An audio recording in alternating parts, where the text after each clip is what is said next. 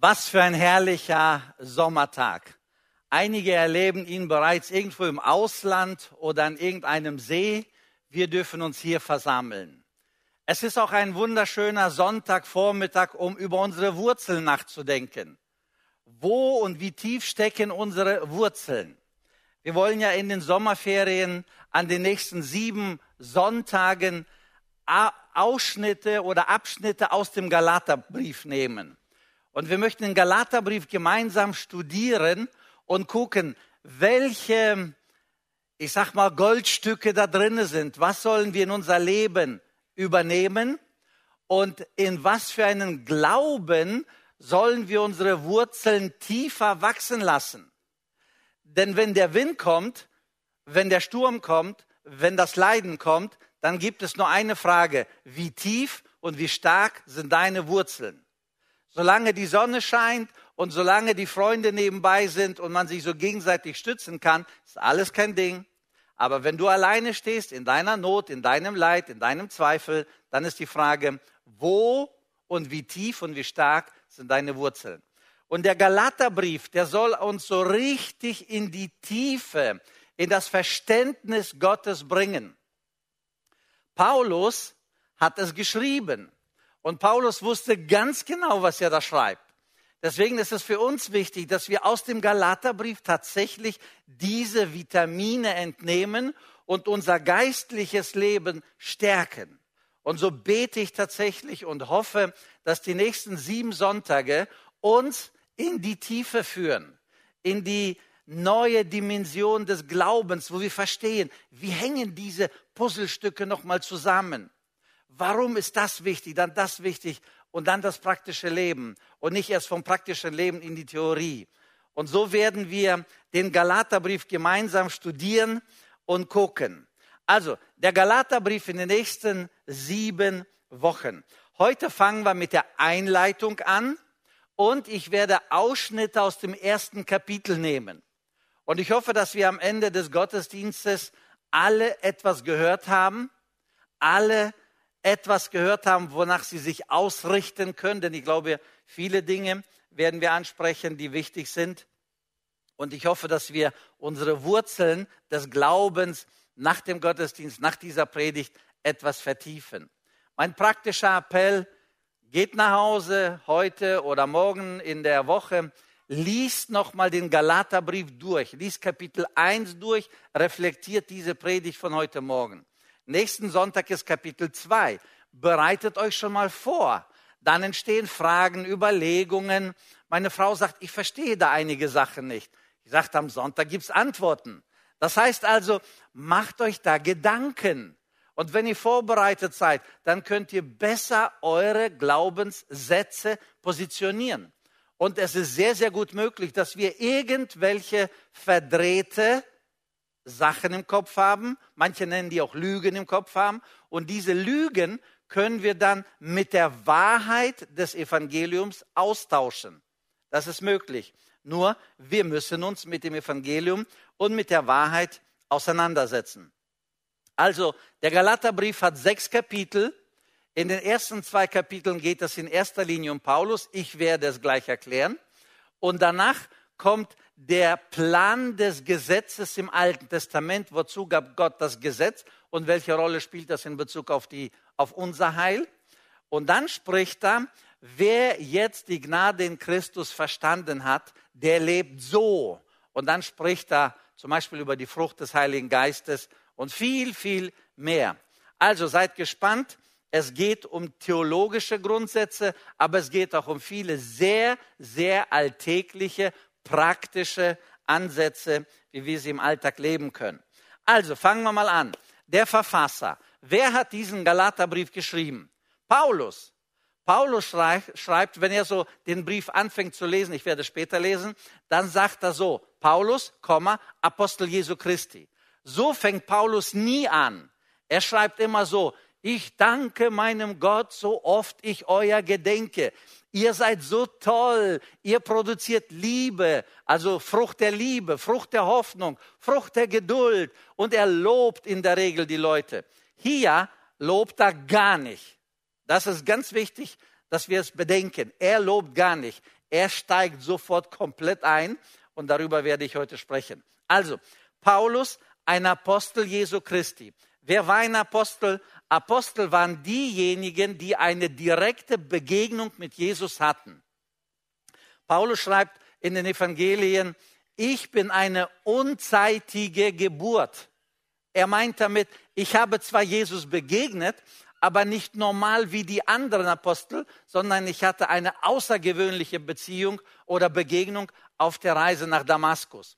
Paulus hat Jesus begegnet, gesehen und ein Apostel war derjenige, der von Jesus beauftragt war. Das heißt also, ein Apostel durfte sich einer nur dann nennen, wenn er tatsächlich Jesus begegnet ist, Jesus erlebt hat und einer, der von Jesus beauftragt ist. Und Paulus schreibt, und so fängt er den Galaterbrief an, so Paulus, Apostel Jesu Christi, und dann legt er los. Ich erkläre das gleich warum. Wann hat Paulus diesen Brief geschrieben? Also es ist wichtig, weil im, im Text kommen ein paar, An, äh, paar Aussagen, die wir verstehen können, am besten dann, wenn wir wissen, was wann gelaufen ist. Und zwar, wir lesen, dass Paulus den Brief geschrieben hat, und zwar selbst geschrieben hat. Vieles hatte er diktiert und äh, andere haben geschrieben, aber hier war er aktiv. Und äh, wir lesen, dass es ungefähr in 49 gewesen ist. Das ist wichtig zu behalten. 49 nach Christus, da, da schreibt er den Brief.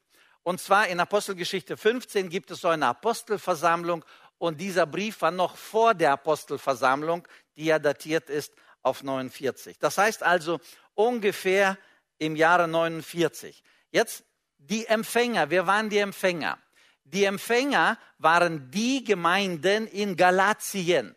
Galatien, das ist dort, wo heute die Türkei ist. Und zwar in der Mitte der Türkei ist Ankara und rund um Ankara, heute Ankara, rund um Ankara, die ganze Gegend hieß Galatien.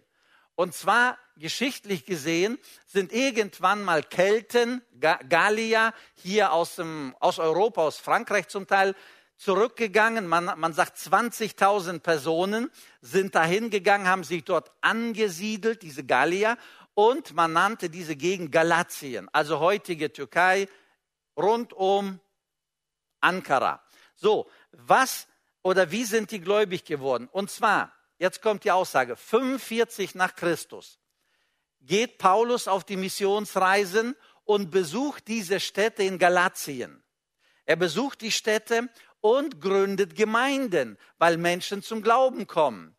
Und so gibt es in Galatien in verschiedenen Städten Gemeinden und er ernährt sie, er versorgt sie und er predigt ihnen das Evangelium. Er setzt Älteste letztendlich ein und, und sorgt dafür, dass, dass die Gemeinden wachsen, blühen und gedeihen. Aber Paulus ist ja einer, der kommt und geht und so ist er dann gegangen. Und jetzt kommt Gründung 45 und 49 schreibt er diesen Brief. Das sind also vier Jahre seit der Gründung der Gemeinde und diesem Brief sind vier Jahre vergangen. Und in diesen vier Jahren ist sehr viel passiert. Auch Gutes, leider auch Schlechtes. Und diese Christen, die standen jetzt plötzlich in der Gefahr, dass sie kippen. Und zwar weg vom Evangelium, so schreibt Paulus das. Also, als Paulus vor Ort war, hat er gesagt, das sind so die Glaubenssätze, daran halten wir uns. Und er hat Jesus platziert in die Mitte des Heilsplans. Und als er weg war, gab es schlauere Leute als Paulus und die haben dann die Lehre nach ihrem Gutdünken ganz einfach neu geordnet und geklärt. Und weil diese Neuordnung so gefährlich war, die war richtig gefährlich, dass Paulus sogar sagt, die driften weg vom Evangelium. So gefährlich hat er sich hingesetzt und diesen Brief geschrieben. Was ist der Anlass? Und zwar der Anlass und der erste Punkt, den ich betonen möchte, ist die Verleugnung der Autorität des Paulus. Und zwar, was ist passiert? Als Paulus dann weg war aus Galatien, als Paulus dann überall anderswo Gemeinden gegründet hat, kamen so paar Schlaue aus dem Judentum, also Judaisten, die kamen dahin und merkten, oh, oh, hier wird so Jesus verkündigt, das ist viel zu Jesuslastig. Und was ist mit der Geschichte? Und was ist mit der Tradition? Und was ist mit dem Gesetz? Und so fingen sie an, Jesus wegzudrücken und das Gesetz und die Geschichte, die Vergangenheit oder Tradition wieder reinzubringen. Und dann merkten sie, oh, das geht nicht so einfach, weil die Worte Paulus in jedem Ohr sitzen. Paulus hat ja gesagt, so und so und so. Und dann merkten sie, wenn sie nur die Lehre korrigieren, die kommen nicht weiter. Also fingen sie an, und das, ist, das, das stimmt so, die fingen an, dummes Zeug gegen Paulus zu erzählen einfach dummes Zeug zu erzählen. Also Paulus ist kein Apostel, Paulus ist das Falscher, Paulus, der achtet nicht das Judentum, Paulus. Und sie fingen an, Lügen zu verbreiten, sie fingen an, dummes Zeug zu reden, sie fingen an, Argumente zu finden, um Paulus zu diskreditieren. Und wenn sie Paulus dann in der Gemeinde sozusagen niedermachen mit ihren Argumenten, dann haben die Geschwister nicht mehr so viel Gewicht in Bezug auf die Aussagen von Paulus. Ja, und dann fangen sie an zu zweifeln und nach dem Zweifel schlucken die unsere Lehre, schlucken sie unsere Theologie, weil die ja unsicher sind. Hä, stimmt das alles, was Paulus geredet hat? Stimmt das alles, was er gesagt hat? Kann das sein, dass er sich das ausgedacht hat? Paulus ist ja kein Gott und so weiter. Und diese Masche, sie funktioniert bis heute. Ihr kennt das, ich kenne das. Mein Freund war jahrelang Pastor in Amerika. Wir haben eine wunderschöne Beziehung, eine offene Beziehung. Und eines Tages, ganz frustriert, erzählt er mir eine kleine Geschichte. Sagt er, einige Leute in der Gemeinde fingen an zu erzählen, dass ich Geld verun veruntreut habe. Und er hat gesagt, wir haben keinen, also ich und wir, wir haben kein Geld veruntreut. Auf jeden Fall ging diese Diskussion hin und her. Dahinter entstanden kleine Machtkämpfe.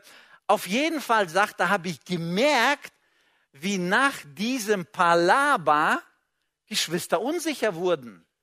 Und dann, hä, kann das sein, dass unser Pastor doch nicht so ist?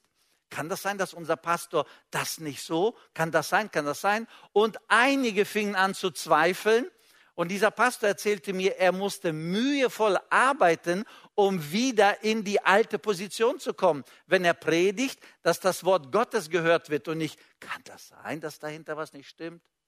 Letztes Jahr bekam ich einen Anruf aus USA. In diesem Gespräch ging es um einige Dinge und dann sagte dieser Mann zu mir, Rudi, hier in Amerika wird erzählt, dass du die ukrainischen Flüchtlinge finanziell ausnimmst. Ich sage, was mache ich? Ich sage, ich helfe hier. Ja, ja, die erzählen, dass du sie finanziell ausnimmst. Ich so, was für ein Blödsinn. Ja, das habe ich auch gesagt. Aber die glauben daran. Und jetzt sagt er Folgendes. Und weil sie das glauben, ich weiß gar nicht wer, aber die da, weil die das glauben, zweifeln sie deine Autorität an. Und ich wollte es dir nur gesagt haben oder direkt gefragt haben, stimmt das? Ich sage, klar stimmt das nicht. Logisch, ne? Nein, aber sagt er, die Leute zweifeln hier. Ich meine, Amerika ist weit weg, ich bin hier. Aber ganz ehrlich, wie schnell ist das?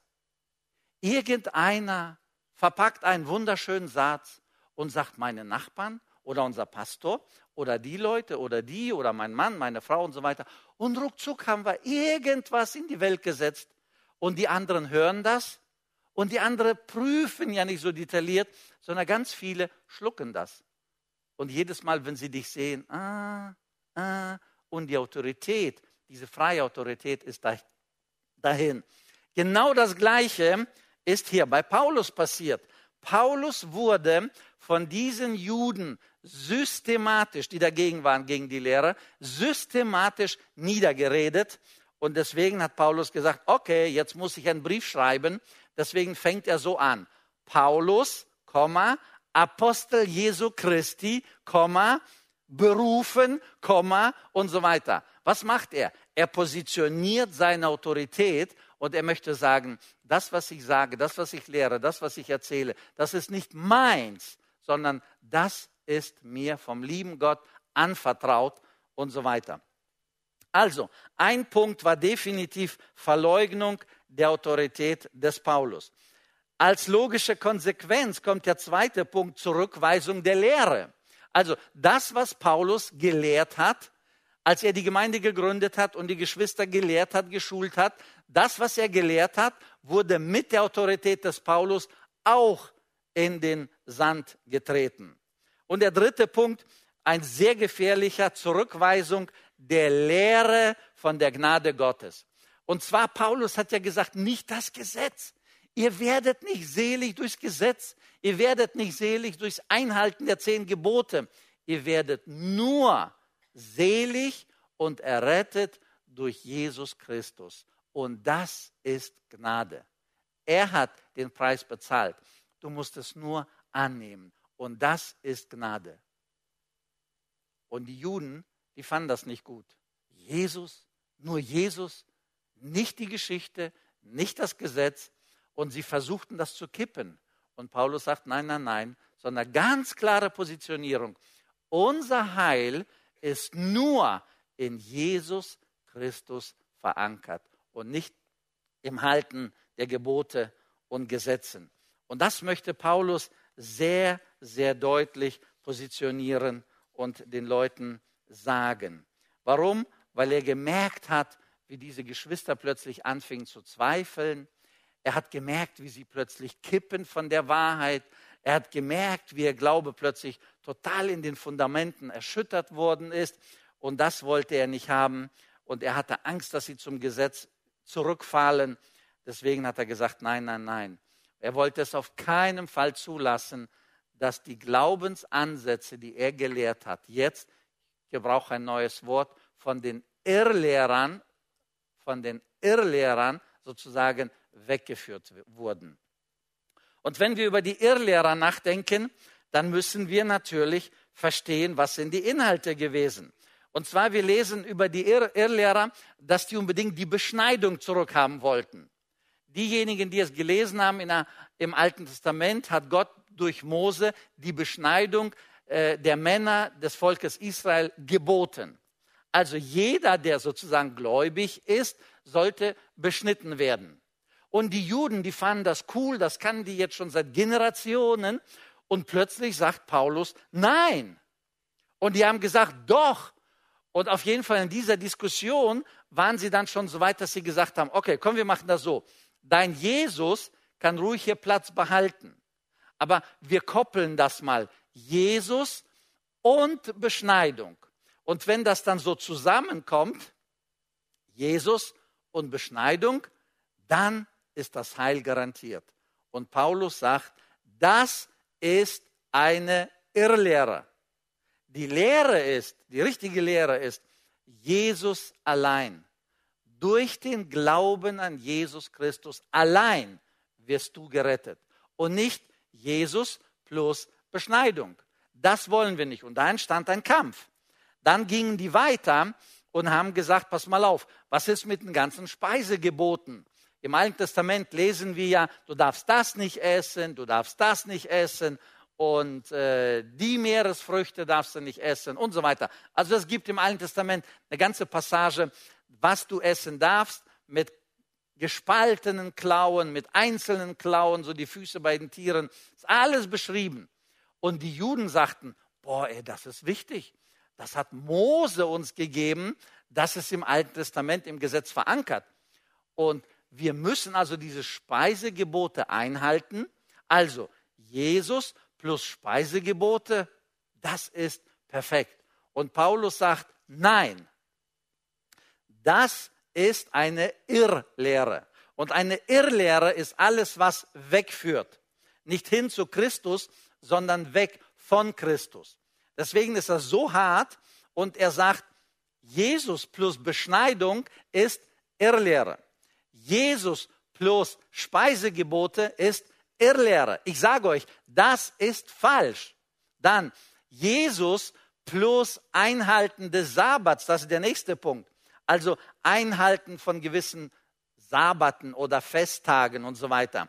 Also wenn ihr das koppelt, Jesus plus, dann ist es eine Irrlehre. Und das ist falsch. Und dieser Kampf mit Jesus Plus, das war richtig scharf. Und Paulus schreibt dann jetzt in den weiteren ähm, Versen und Kapiteln, beschreibt es, warum es ihm so wichtig ist, dass das korrigiert wird.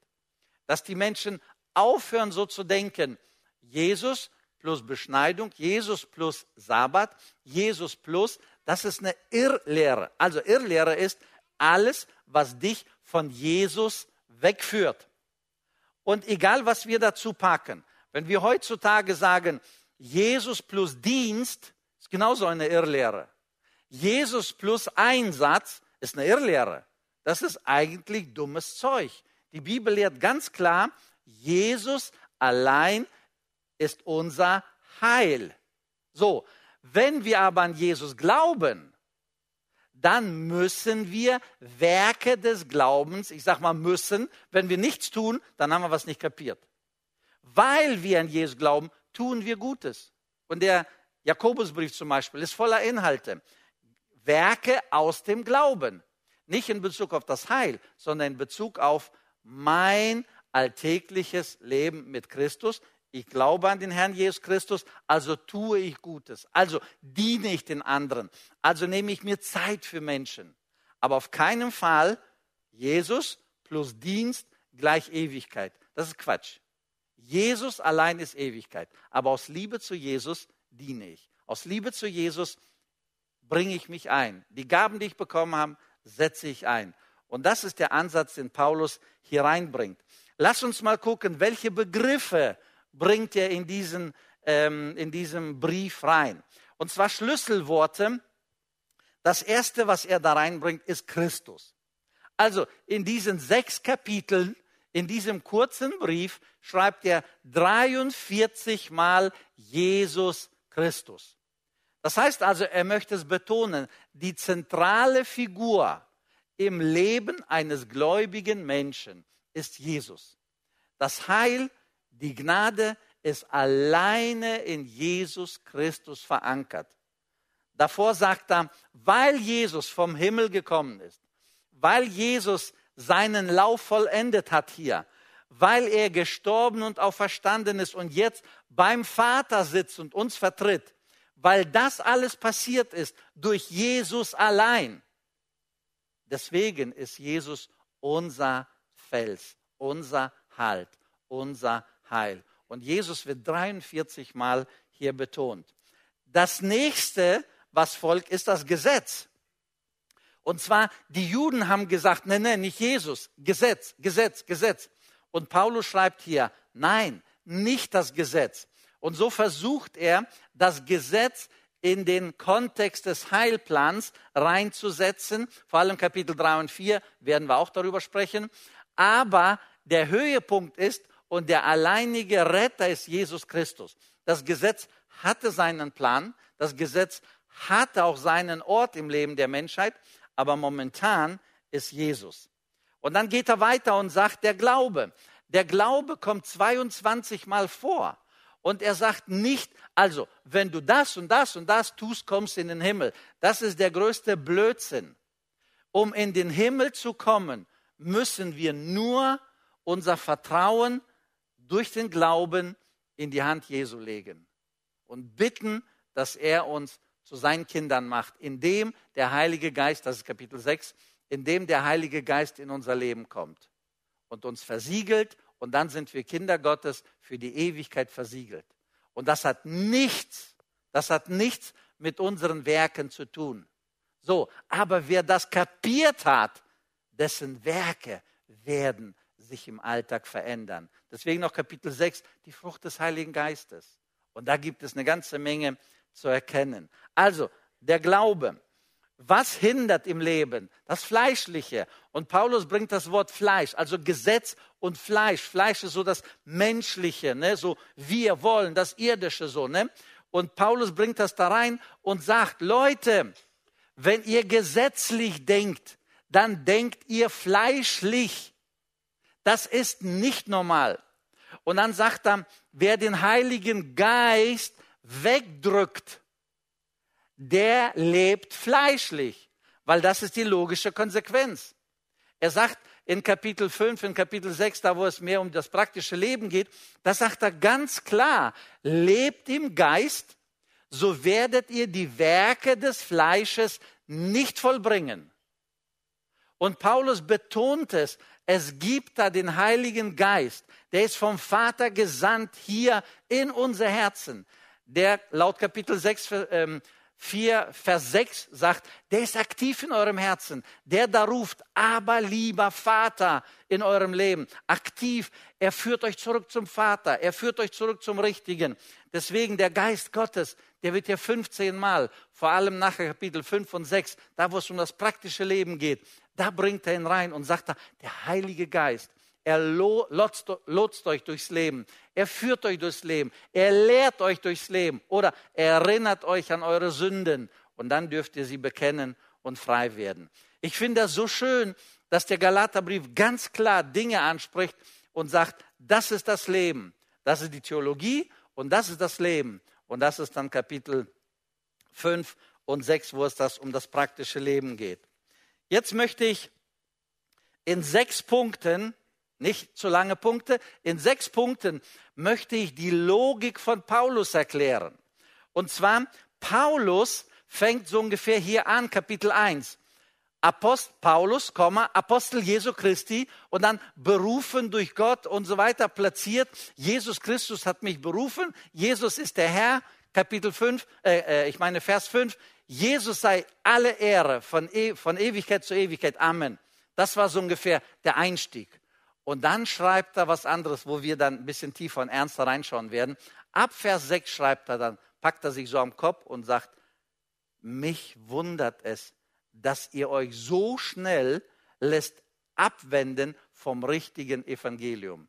Und dann geht er so in die Details und da arbeit, verarbeitet er seinen Schock. Und dann spricht er in Kapitel 1 mehr, mehr hinten, spricht er dann ähm, warum er so denkt. Und ich möchte von hinten anfangen, warum er so denkt. Und dann komme ich nach vorne, Anfang des Kapitel 1 und erkläre dann die Punkte, die ihn sehr belastet haben. Und zwar, warum ist Apostel Paulus sauer? Warum ist er enttäuscht? Und warum schreibt er so äh, kriegerisch, kämpferisch? Warum schreibt er so, so eifrig diesen Brief und fängt so an?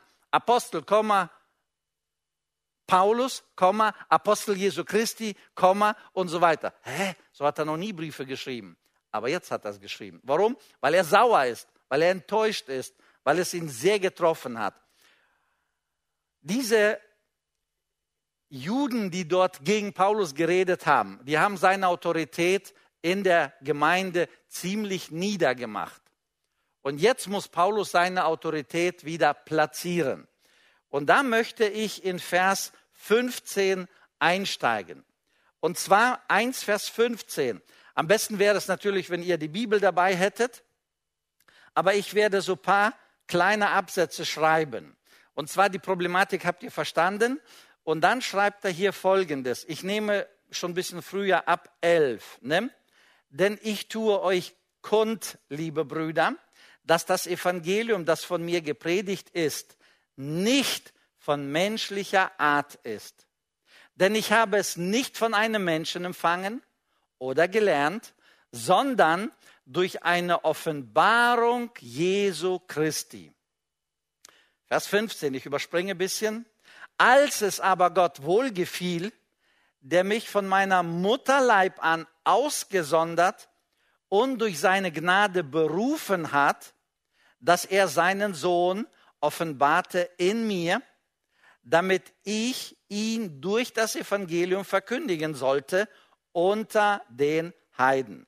Also hier möchte ich einen Punkt erstmal machen und ein paar Sachen erklären. Und zwar Paulus fängt, wie gesagt, nicht am Anfang an, sondern er ist sauer, ne, der ist richtig empört und schreibt, also ich bin schockiert. Und dann erstmal beschreibt er seine Position.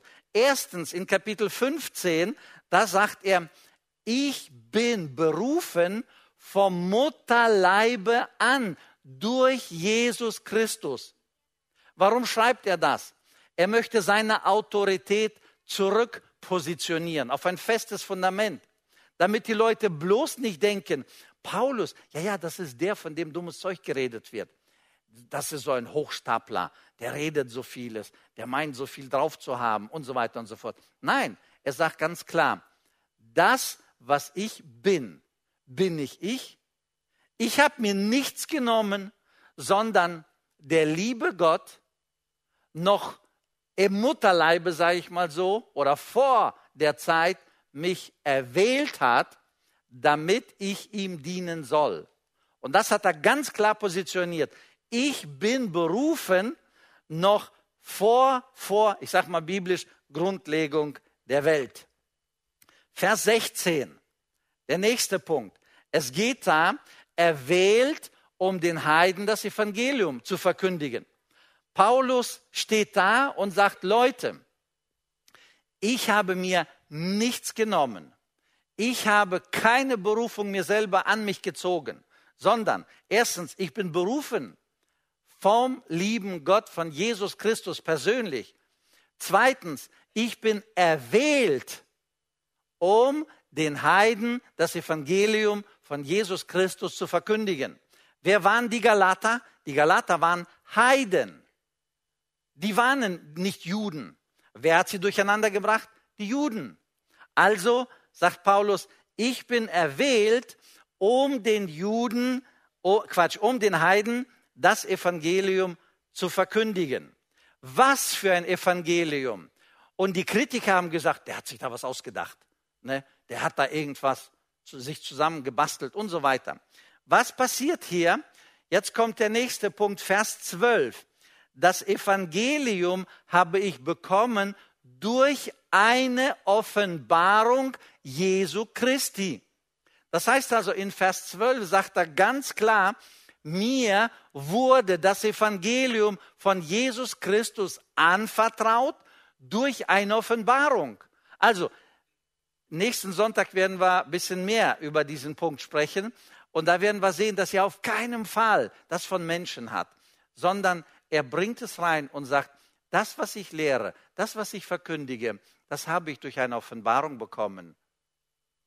Und diese Offenbarung führt zu Jesus. Diese Offenbarung führt in die Ewigkeit, in die Herrlichkeit. Und diese Offenbarung ist Realität. Das ist die Lehre und nicht das Gesetz. Dann geht er weiter und bringt folgende Argumente. Vers 16.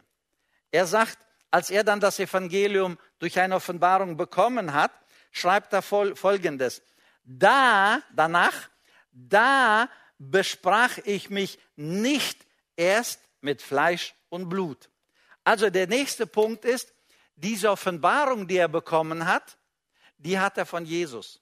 Und er hat nicht irgendwas da bekommen und dann ging er zu den Menschen und sagt, pass mal auf, was denkst du davon? Was hältst du davon? Also besprechen mit Fleisch und Blut. Das heißt also besprechen mit den Menschen.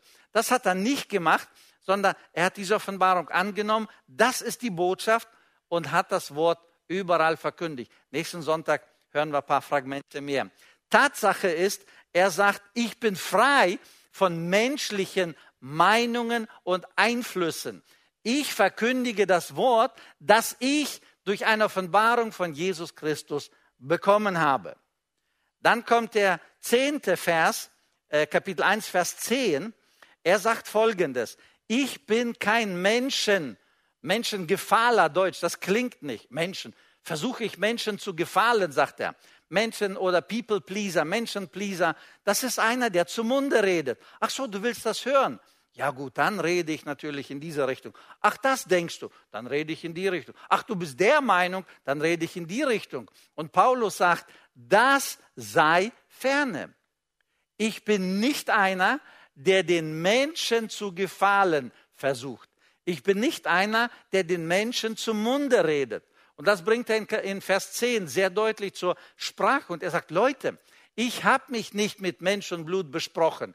Ich habe auch nicht darauf geachtet, was wollen die hören, was gefällt denen, was ist in, was ist der Zeitgeist so ungefähr, sondern ich habe das Wort, das ich von Jesus durch eine Offenbarung bekommen habe, das habe ich euch klar verkündigt. Und dazu stehe ich bis heute. Ich kann mir das bloß vorstellen, wie der, wie der ganze Flügel, diese judaistisch geprägten Menschen, wie sie gewütet haben und gegen ihn waren, als er das alles so geschrieben hat. Also, weil er sagt, ich bin berufen, ich bin erwählt, ich bin kein People-Pleaser, also ich rede nicht zum Munde. Ne? Nachdem er das positioniert hat, möchte ich jetzt ab Vers 6 einiges erklären. Ab Vers 6, da schimpft er richtig. Und wir verstehen warum.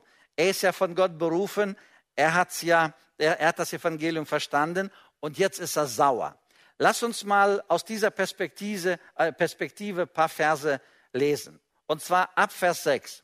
Mich wundert, dass ihr euch so bald abwenden lasst von dem, der euch berufen hat, in die Gnade Christi zu einem anderen Evangelium. Obwohl es doch kein anderes gibt. Nur dass einige da sind, die euch verwirren und wollen das Evangelium Jesu Christi verkehren. Aber auch wenn wir oder ein Engel vom Himmel euch ein anderes Evangelium predigen würde, das anders ist, als wir es euch verkündigt haben oder gepredigt haben, der sei verflucht. Wie wir eben gesagt haben, so sage ich das noch einmal wenn jemand euch ein Evangelium predigt, anders als ihr es damals von uns empfangen habt, der sei verflucht. Predige ich denn jetzt Menschen oder Gott zuliebe? Oder suche ich Menschen gefällig zu sein? Und so weiter. Also, klare Ansage. Das Erste, was er hier macht, er sagt, mich wundert das. Also, mich wundert. Oder wir könnten auch anders, je nachdem welche Übersetzungen, ich bin erstaunt. Oder wir könnten auch sagen, wahnsinnig. Ich bin schockiert.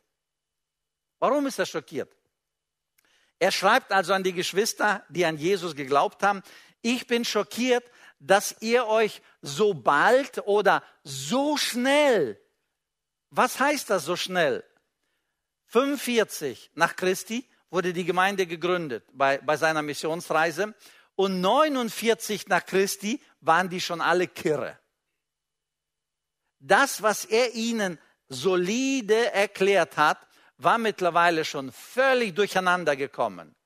In nur vier Jahren ist ihr Glaubensansatz, ihre Theologie, ihre Lehre an Jesus Christus völlig durcheinander gekommen. Und das ist so bald oder so schnell. Dann nehmen wir den nächsten Gedanken. Er sagt, ihr habt euch abwenden lassen. Er sagt nicht, Leute, oh, ihr habt im Glauben eine kleine Kurskorrektur vorgenommen. Ach so, so ein bisschen, bisschen links, bisschen rechts. Nein, er sagt abwenden. Was ist abwenden? Der Glaube wurde gelehrt nach dahin, Jesus Christus. Plötzlich kommt das Gesetz rein und wo geht die Reise hin? Dahin.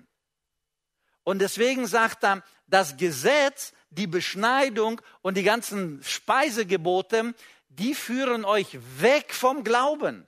Er sagt nicht, oh, wir müssen eine kleine Kurskorrektur vornehmen. Nein, er sagt, dieser Weg führt euch weg. Ihr Lieben, wenn wir das bloß kapieren würden, wir heute, es gibt Wege, die uns heute vom Evangelium wegführen. Und wir denken, ach ja, ich, ich mache mal eine Kurskorrektur. Paulus sagt, es ist keine Kurskorrektur. Es ist eine Wegführung. Und so positioniert er diese Frage. Gesetz hin, Gesetz her, weg. Entweder Jesus alleine oder es ist plus Gesetz, Wegführung. Und er spricht hier von einem schweren Wort, wirklich abwenden. Und dann sagt er nicht nur abwenden, sondern er gebraucht das Wort ein anderes Evangelium. Die Juden haben gedacht, sie verkündigen Jesus oder die Gemeinde lebt Jesus und zu Jesus machen sie ein Plus. Jesus plus Gesetz, lebt doch, entspannt euch doch, seid doch Kinder Gottes. Aber Jesus plus Gesetz, in dieser Kombi geht das Leben weiter. Und Paulus sagt, dieses ist ein anderes Evangelium.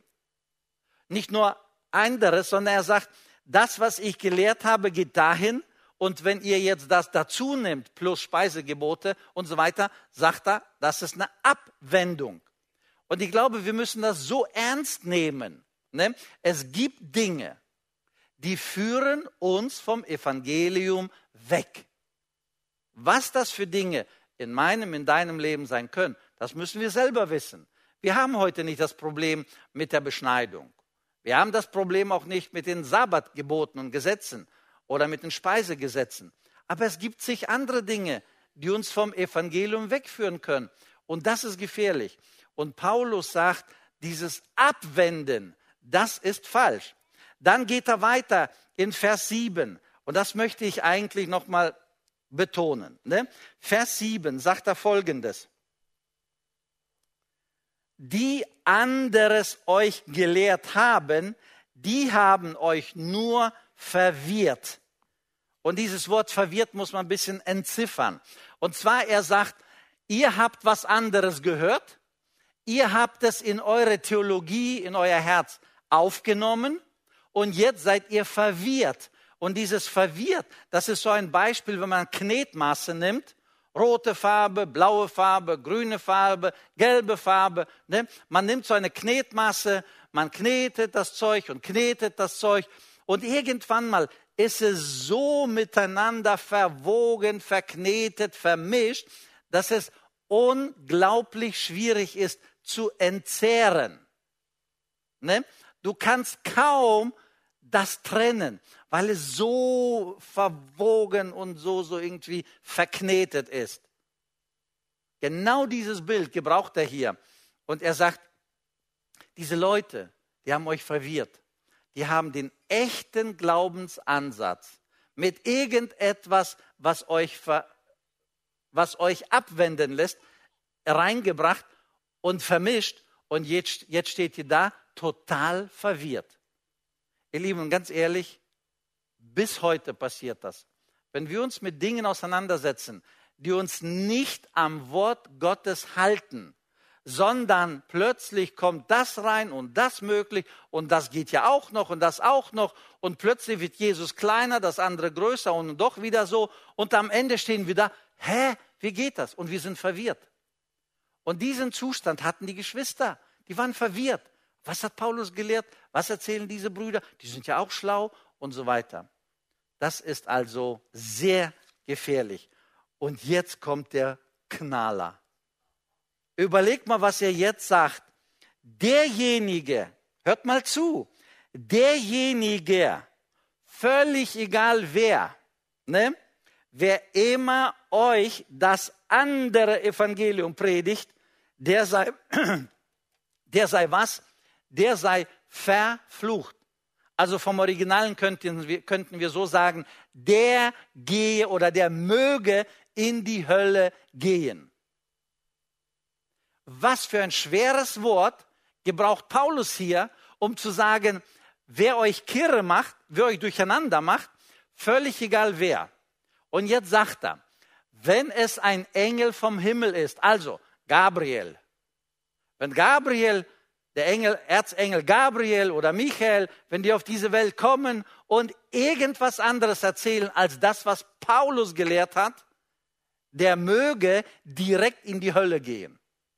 Und dann sagt Paulus was anderes, und, und zwar ergänzt er das und sagt er, selbst wenn wir, also er und seine ganze Jünger, selbst wenn wir euch heute was anderes predigen als damals vor vier Jahren, die seien, also er selbst, ne, wenn er jetzt was anderes lernen würde, die seien verflucht. Die sollen direkt in die Hölle gehen. Die sollen direkt in die Ewigkeit, in den Abgrund und so weiter gehen, weil er so sauer ist und er sagt, das passt nicht. Das Evangelium von Jesus Christus muss in aller Reinheit aufgenommen werden, gelebt werden und unser Heil ist alleine in Jesus Christus verankert. Das ist der Punkt, den er bringt. Und abschließen möchte ich mit einem Satz, den er in Vers 4, Kapitel 1, Vers 4 zitiert. Er spricht also über Jesus Christus und sagt da, Jesus, der sich selbst für unsere Sünden dahingegeben hat, dass er uns errette von dieser gegenwärtigen bösen Welt nach dem Willen Gottes unseres Vaters. Also, was macht Paulus? Paulus bindet hier alles zusammen und sagt, Jesus Christus, Er ist vom Vater gesandt. Jesus Christus lebte den Weg hier. Jesus Christus ist für deine und meine Sünde gestorben. Er ist auferstanden, gen Himmel gefahren. Der vertritt uns heute vor dem Vater. Und Jesus Christus ist der Garant, dass wir richtig leben, in die Ewigkeit kommen und in der Herrlichkeit die Ewigkeit verbringen werden.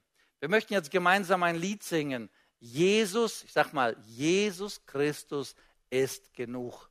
Ich bin entschieden zu folgen diesem Jesus Christus alleine. Gott segne euch. Amen.